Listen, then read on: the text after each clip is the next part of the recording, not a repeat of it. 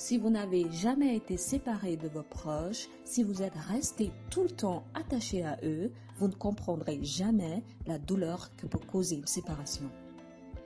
Bonjour et bienvenue sur ma chaîne, euh, c'est Mirama. J'espère que vous allez bien, j'espère que vous vous portez à merveille. Merci infiniment euh, de votre fidélité euh, et merci de me soutenir en partageant mes podcasts et en recommandant ma chaîne à vos proches, amis et famille.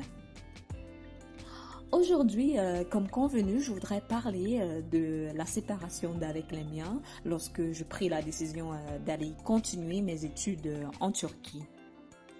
Il faut savoir qu'à l'origine, je suis quelqu'un de trop famille. Après Dieu, ma famille passe avant tout. J'ai grandi dans un environnement où l'amour, la compassion et la solidarité étaient les maîtres mots.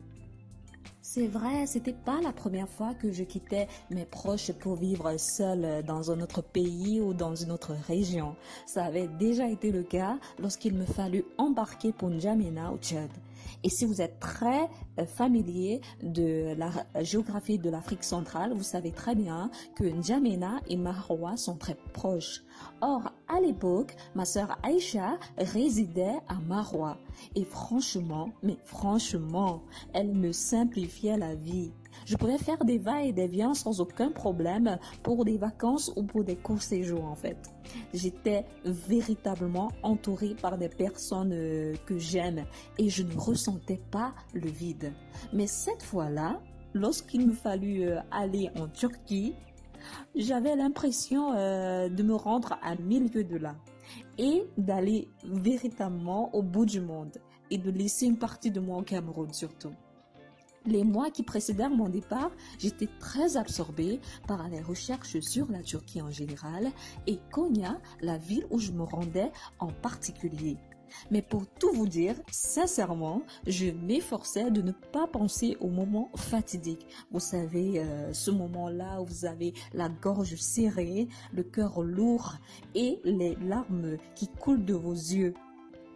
Je m'efforçais de ne pas penser à ce moment-là. Mais le 20 septembre 2013, le jour de mon départ arriva enfin. L'émotion était à son comble et j'étais submergée de toutes parts. J'étais très triste à l'idée euh, de laisser ma famille derrière moi. Mais mon père, en très grand philosophe qu'il a toujours été, et en réconfort qu'il a toujours été pour moi, il ne cessait de me rappeler que c'était pour mon bien et que tout allait très bien se passer. Après euh, quelques sessions de prière euh, pour m'accompagner, les appréhensions que j'avais euh, s'estompèrent peu à peu. À 20 heures précises heure du Cameroun, ma famille et moi, nous nous rendîmes à l'aéroport international de Simalène. Mon vol était prévu pour minuit. Arrivé sur place, mon père pria encore pour moi une dernière fois et hop, je dus embarquer à 23 heures euh, pour la salle d'attente. Après quelques formalités administratives, euh, je me dirigeais vers l'escalator. Je fis un signe de la main à ma famille, mais à la seule vue de ma petite sœur Sadat, en larmes, je ne pus m'empêcher de verser à mon tour des larmes. Mon cœur était lourd, c'était plus fort que moi. Dans le prochain épisode, euh, je vous raconterai mon arrivée Istanbul et mes premières impressions euh, de la Turquie. Sur ce, je vous fais de très gros bisous, je vous embrasse, prenez soin de vous et à la prochaine. Bye bye